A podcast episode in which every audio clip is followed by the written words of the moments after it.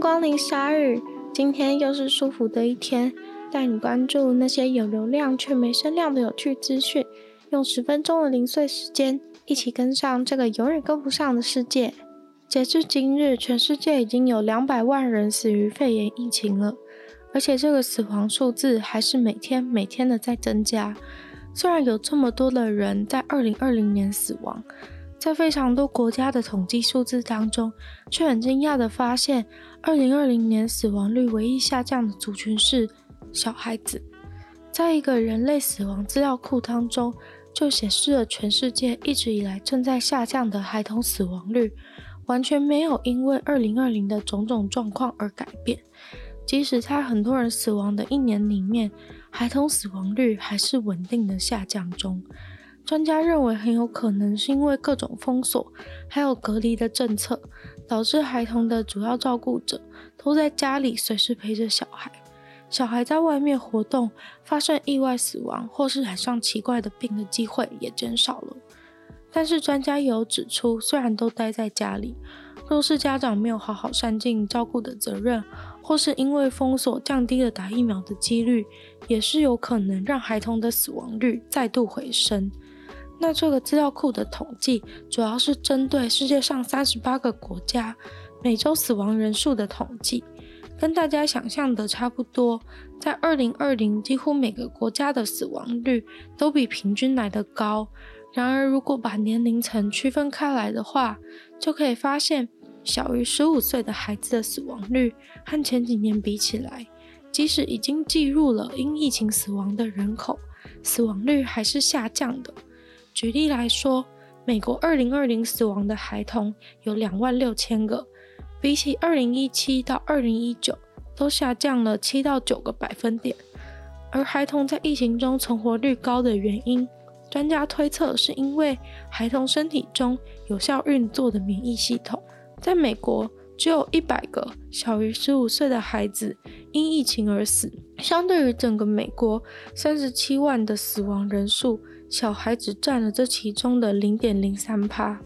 而二零二零总共死亡的两万六千个美国小孩中，也只有零点五趴是因疫情而死的。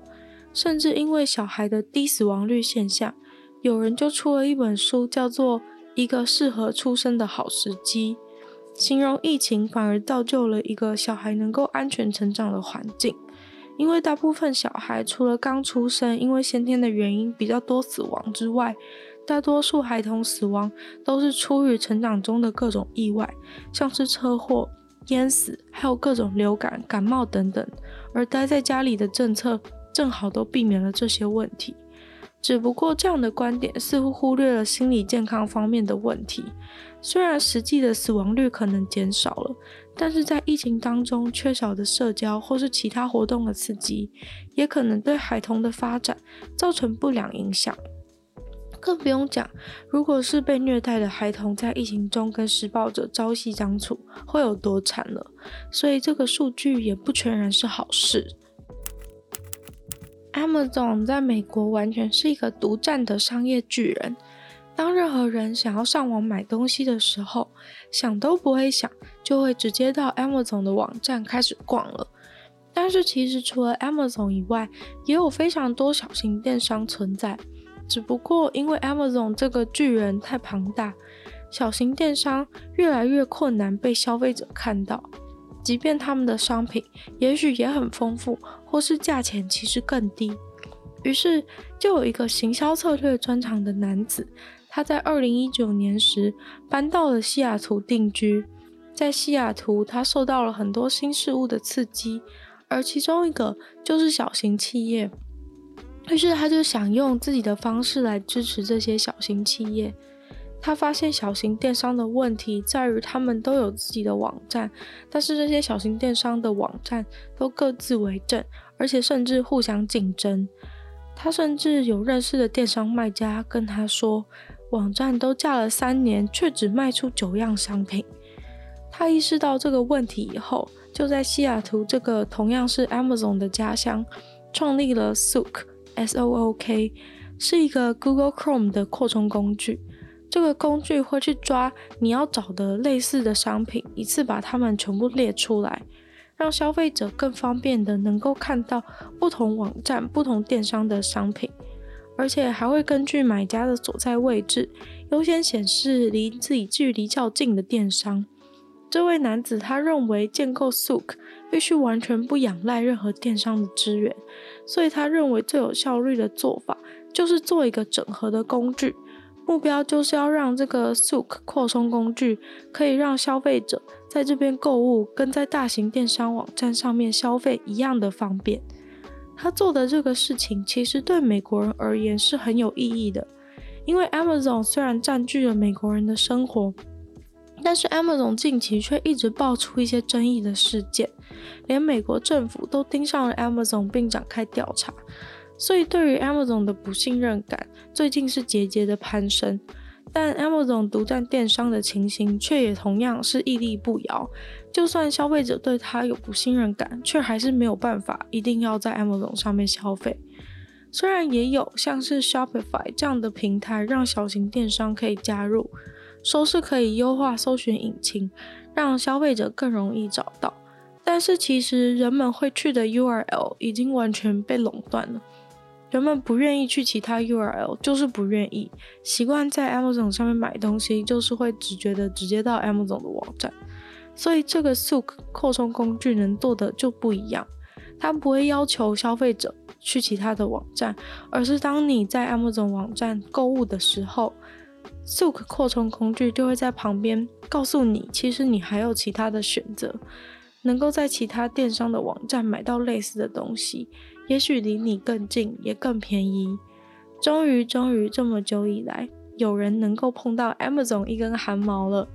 也许这就是抗衡 Amazon 的第一步，也说不定。一个东西是不是毒品，其实都是人定义的。在台湾吸食大麻就是违法吸毒，但是酒只要满十八岁就能喝。在美国最新的调查当中显示，大多数的美国人认为酒精是比大麻还要危险的东西。美国人们对于大麻的态度这些年来当然是有一直在转变，而这个态度的改变也是造就了大麻合法化的主因。虽然传统上大麻会被分类为毒品，但是以众多美国人的亲身经验来看，大麻造成的潜在滥用的可能性小于酒精或是其他处方药物。多数的大众将 THC 和大麻看作处方药，而不是非法物质。而且大麻有显著的医疗效果，滥用和上瘾的情形又比酒精少很多。这个有公信力的民调结果是很关键的，因为这可能可以证明美国的消费者并不会将大麻或它的衍生物视为所谓的 Schedule One substances，也就是不被医疗采用而且容易上瘾的药物。而会需要证明这点的原因是，目前在联邦层级，大麻还是违法的。